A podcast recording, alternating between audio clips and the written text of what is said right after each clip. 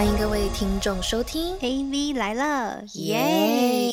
！Hello，大家好，我是今天又要来回答问题的 Vivi。！Hello，大家好，我是很开心又有网友投稿的 Ariel，欢迎大家回到 AV 来了。耶！好，我们今天要来回到我们的两性本色，要来回答网友问题了。近期呢，就是有收到很多网友的问题，那我们就从这些问题里面呢，选择了一些我们觉得很适合来回答，在这个 podcast 里面录成一集的问题，然后就会放在这个恋爱有问必答式的系列列里面。节目开始之前呢，我们还是可以再次宣传一下我们这个系列叫“恋爱有问必答式”。然后，如果所有的听众朋友，你们如果有任何的感情问题，或者是生活上的问题，或者是任何其他的问题，任何疑难杂症，都欢迎就是到我们的官方 Instagram 账号 AV 来了，然后就是私讯给我们，或者是可以 email 给我们。没错，好，刚刚的那个邮件呢，就是 Ariel and Vivi at gmail dot com。如果大家就是有任何问题，也欢迎投稿，好不好？那今天我们就先来回答我们挑出的一个网友提问。其实我跟 Vivi 我们两个其实都是身为姐姐，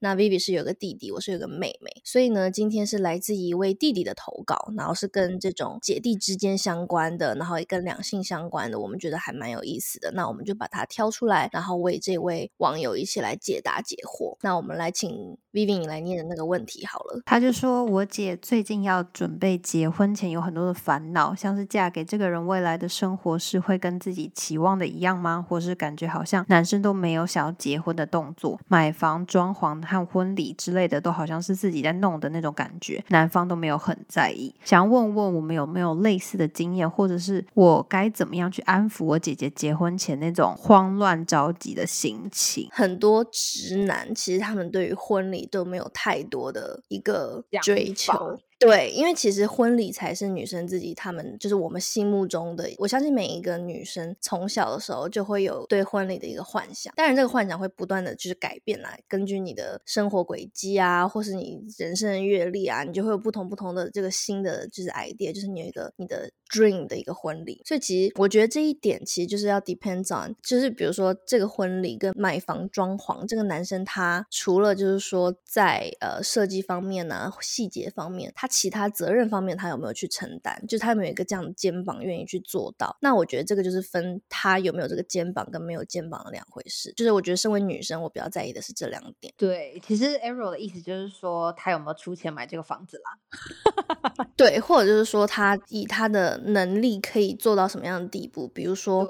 如果是大家就比如说好，那身为男方，我想要迎娶你，这个装修选你喜欢的就好，或者是婚礼你就选你想要的样子，的场地、婚纱你去安排就好，因为他可能是更尊重这个女方她想要的一个 dream wedding 的话，然后他愿意去，比如说他在经济能力方面多支持一点，或者是甚至说他负责就是全权来包办，那其他细节交由你来掌控。我觉得这个就是一个男生他的责任心跟肩膀，他能付出到多少，那这个多少就是取决于另一方，就是他姐姐这个部分嘛。那有些人是觉得，就是每个人的标准不一样，有些人觉得哦，你就是要达到我一个什么样的标准，对那如果他现在做的这个心意跟付出是你觉得你可以 take it 的话，那我觉得这个婚也是可以值得去嫁的，你懂吗？而且其实我觉得，就是基于刚才 Arrow 说的，就是男生有没有这个想要 involve 到这个你们的这场婚礼，或者是一个装修房子的这个工作分摊里面去。因为我觉得其实要看的是，就是比如说结婚前，其实你可以就是去观察这个男生，其实他平常的时候，他有没有在跟你一起，呃，有点类似，就是你们是一个 team，然后你们如果一起出游好了，那他订呃机票，然后你订 hotel，然后你们可以互相的分担这些工作的人。因为我觉得这个女生她之所以会觉得说，好像可能买房、装潢啊、婚礼都是她自己来弄，会不会是因为其实你们平常相处的方式的时候，其实比如说旅游的时候，她可能是哦，就是 follow 你，你你想要去的地方，那他陪伴着你去，那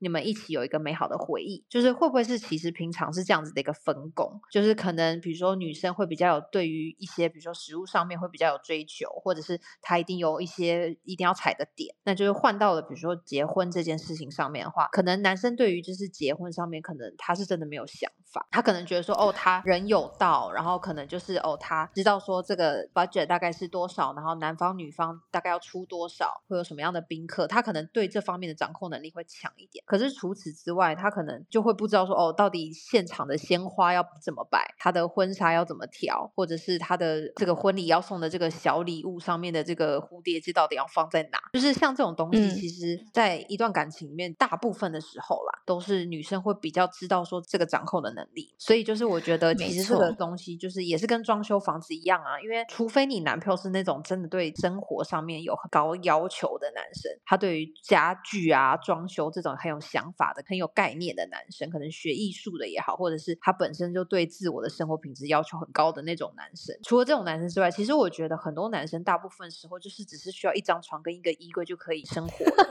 就是对直男，他们有时候真的好像比起女生，他们对细节的要求好像真的没有那么高。然后，与其就是你知道吗，在那边瞎出主意，有时候怕被女生骂，还不如就你知道吗？就让他就先全权处理。对对，就先不要讲话，就是也是有可能是这种情况发生。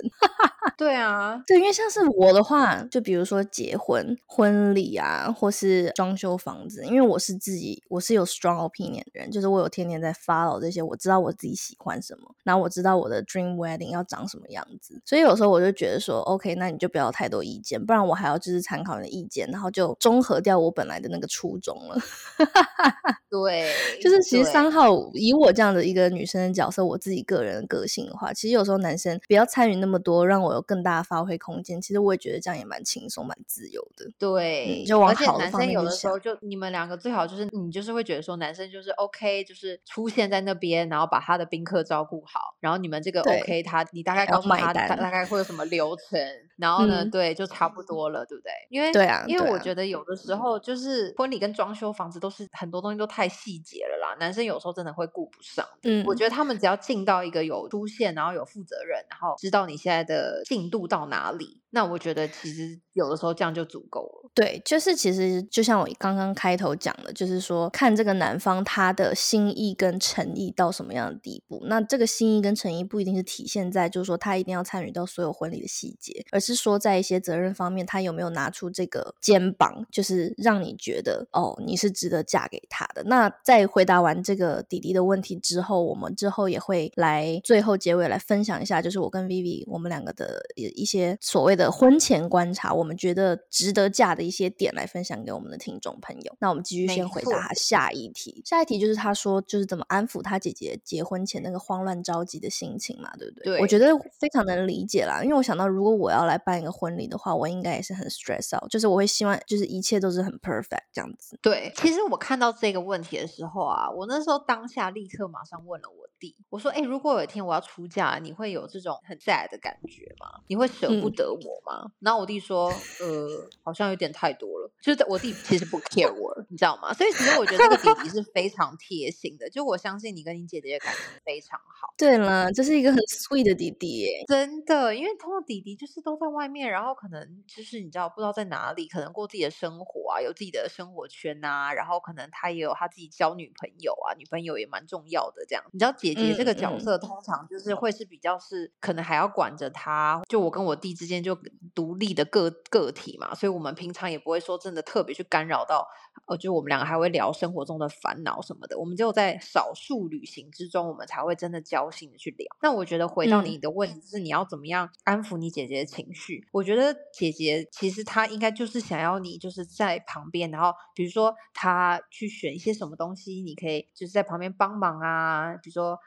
拎个东西呀，或者给他一些精神上的加油啊支持就可以了。因为我觉得办婚礼这种东西，其实家人的 support 其实也是蛮重要的。没错，就尤其说一个女生，对，如果她到时候可能要去弄很多东西啊，载载她呀，帮忙提东西啊，或者说做到一个陪伴的作用，其实你这个心情，我觉得姐姐就已经会很开心了。就我自己身为姐姐去这样想的话，嗯，对啊，或者是比如说她有的时候她在试什么东西，或者她在看场地什么么的，你可以当小帮手，然后在旁边帮他拍拍照啊，记录一下这种他在筹备婚礼的幕后的这种照片啊或什么的。其实这种东西其实。有时候也是蛮贴心。就是因为这些事情，他基本上就觉得自己筹办婚礼应该就只想筹办一次吧，那就是这一次就好好的筹办，他这些东西就会成为他很好的一个回忆。没错，好，那接下来这个弟弟就还问，就是说他想到姐姐要出嫁，虽然很开心，也祝福他们，但是对于弟弟这个角色来说，他心里有点小失落，然后也会有点小难过，就是觉得说姐姐的关爱好像会分出去，然后对他就变少了，然后也会担心姐姐过得不好，不知道他这个样子的难过不舍是不是正常的？我觉得你会有这个难过是正常的，可是我觉得可能是因为嗯你们从小到大感情真的太好了，可能什么事情都会跟对方分享，所以他理所当嗯然的会觉得你好像会觉得他因为姐姐要出嫁，他可能要变成人妻呀、或者是以前以后是为人母，所以他可能在这个角色转变上，你可能就会觉得姐姐没有办法花那么多的时间在你身上，因为她需要有更多她自己可能她老公的事情要忙，或者她家庭的事情要忙。其实我觉得这东西嗯是正常的，可是我觉得因为每一个人都没有办法陪另外一个人走一辈子，所以我觉得就是这个东西，这个心情是需要去调试跟转换的。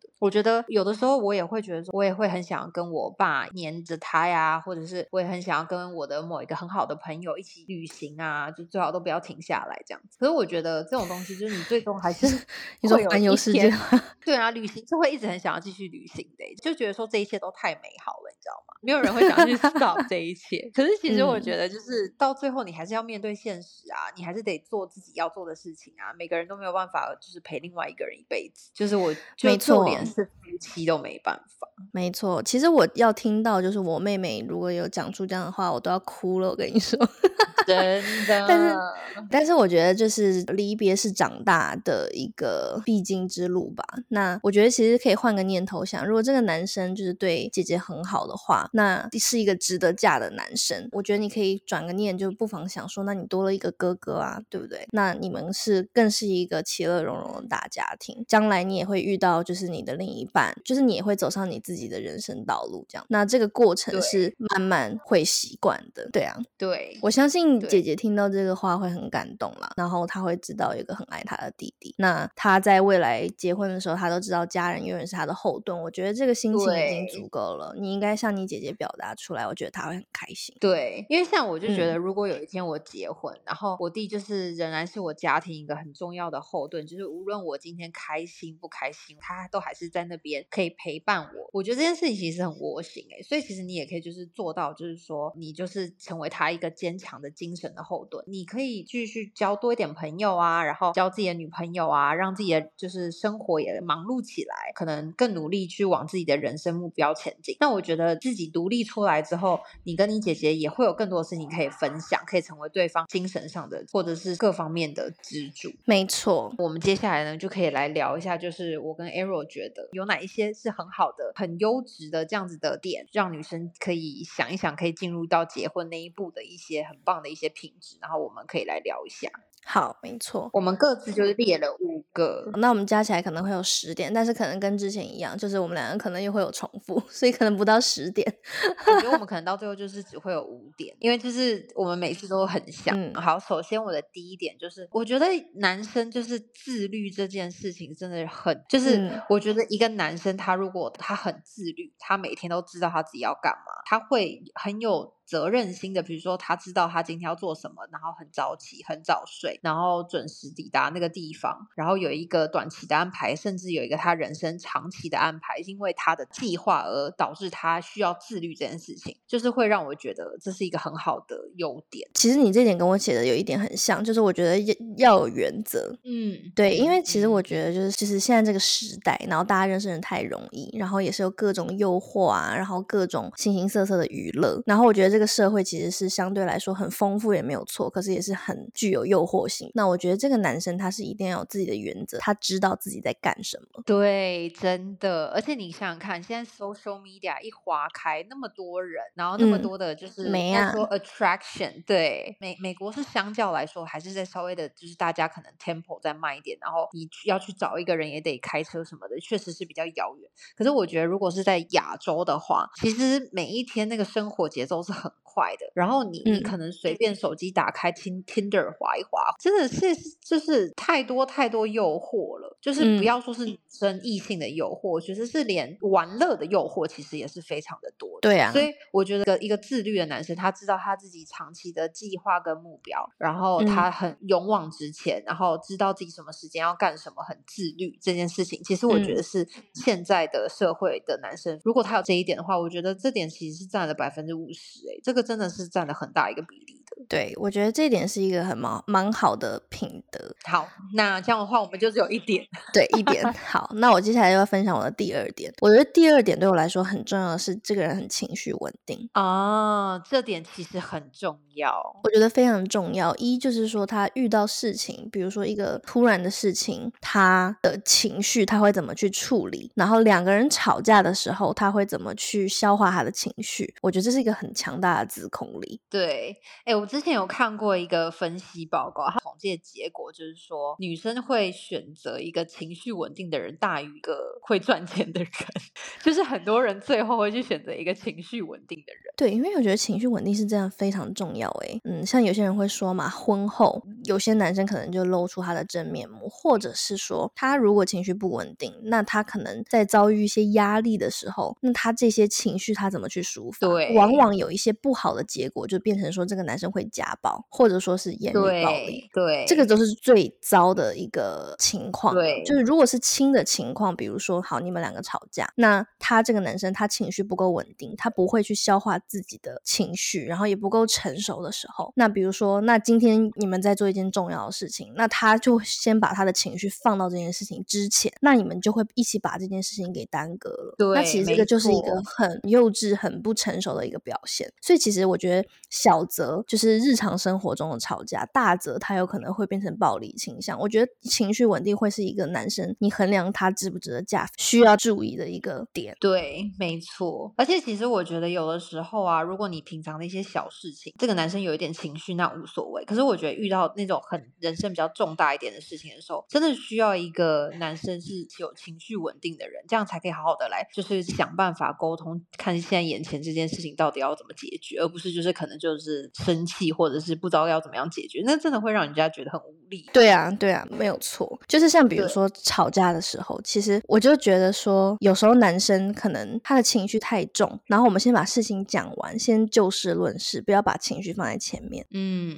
嗯，就我觉得，如果我的另一半他是在紧要关头，他可以收放他自己情绪去吸收，或是控制住情绪，我觉得这是一个很成熟的表现。嗯，这句这这嗯这段话真的就是所有的女生可以想一想。好，然后呢，然后呢，再来下一点就是，我会希望这个男生是一个会说到做到的人。这件事情其实对于金牛嗯座的我而言，其实还蛮重要的。我我可以理解，就是有很多的人其实活得比较 free soul 一点，包括我本人。其实我我算是一个活得 free soul，可是我基本上是一个如果答应别人，我就会去做到的一个人。所以我嗯我也会希望我的另一半是他小则是他他说他明天会做早餐，那他就会去做早餐。就是嗯我觉得这是一个 commitment，就是如果你觉得你不行的话，那你就不要答应。就是我觉得，因为嗯说到做到是一个，我觉得是一个很棒的一个品德。他在这个未来的慢慢的长日里面，他有没有能够有这个肩膀，然后因为一些他答应别人的事情，不管是他的工作也好，或者是他在家庭生活上的分担的事情，就是我会觉得这个是一个很棒的一个品德，就是他有说到做到。嗯，因为有一些人他是可能他一忙起来，或者是他可能没有想好，他那个时候会这么忙，或者是他可能没有可能忘记了，因为他有觉得可能有更重要的事情，所以他忘记了他可能答应别人的一件事情，或者是他可能觉得哦下礼拜四好啊，那不然到时候先约这样子。可是其实到时候到那个时间点的时候，可能他有另外一件更重要的事情要去忙，所以他没办法做到这件事情。像我觉得这种东西都可以尽量避免，就是嗯我觉得就是你身为一个成熟的大人，你就应该好好的去 manage 你要的每个行程跟你要做的事情。那如果真的有很意外的事情发生，那才叫真的是就是哦是不小心，或者是真的是非他所愿这样子。不然其实大部分时候我是希望就是我的另外一半是可以做说到做到的。嗯，没错对，这点我没有跟你重复。我们其实还是有嗯不重复的地地方哎。有啦，有啦，有啦。好，那你的下一点是什么？我觉得下一点是，其实我很常会用，就是我的宠物来 test 一个男生，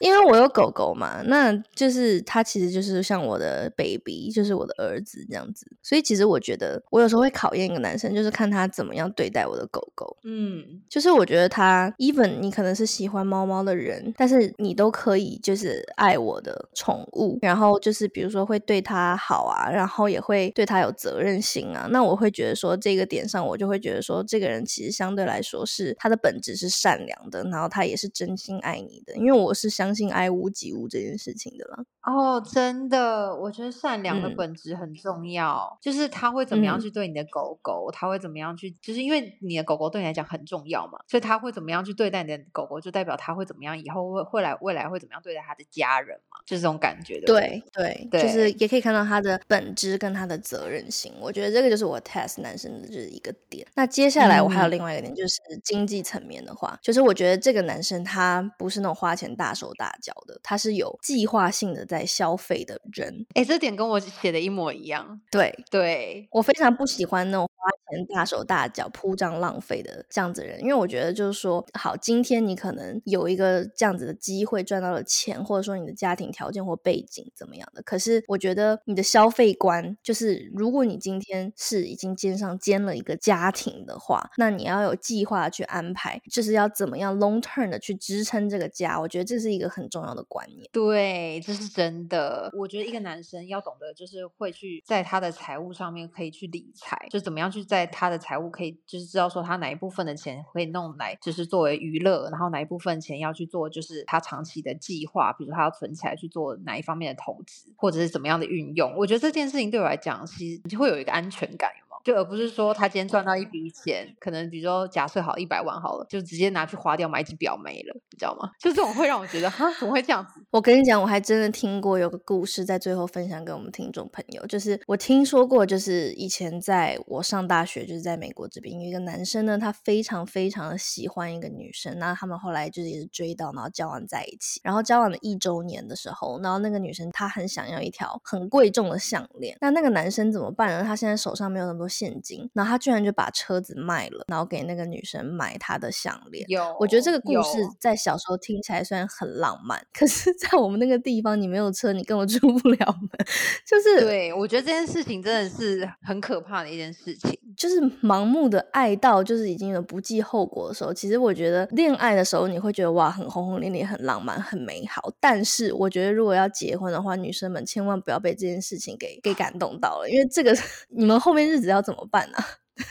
对啊，就以后养小孩，然后奶粉钱，然后可能还要有房子住，然后房贷什么的，各方面，我觉得其实这听起来都很，就是我觉得结婚就是一个，就是会需要花很多钱，所以我觉得如果他只是为了要取悦一个女生，然后把所有钱都花掉，甚至还要赔上自己的一台车，我觉得这真的其实挺可怕的。没错，反正我觉得婚姻呢跟恋爱是真的很不一样了。那我觉得婚姻就是一个长跑，那婚姻长跑，这个男生他有一个远见，然后他有计划，我觉得这些他的这些观念才会是你值得嫁的点，不是他现在对你嗯多砸钱多好。那当然说他在经济方面，他在他能力范围内，他不会委屈到你，这个也是很重要的一点。只是说，如果以一个婚姻的角度来讲的话，我认为他的责任心会体现在他怎么样长远的去把你就是养好这个家，支撑起这个家，这才是最最好的这个观念的品质。对，那就是在节目最后啊，我们就是再次的讲一下，就是说谢谢那位就是弟弟的投稿，然后我们也真的觉得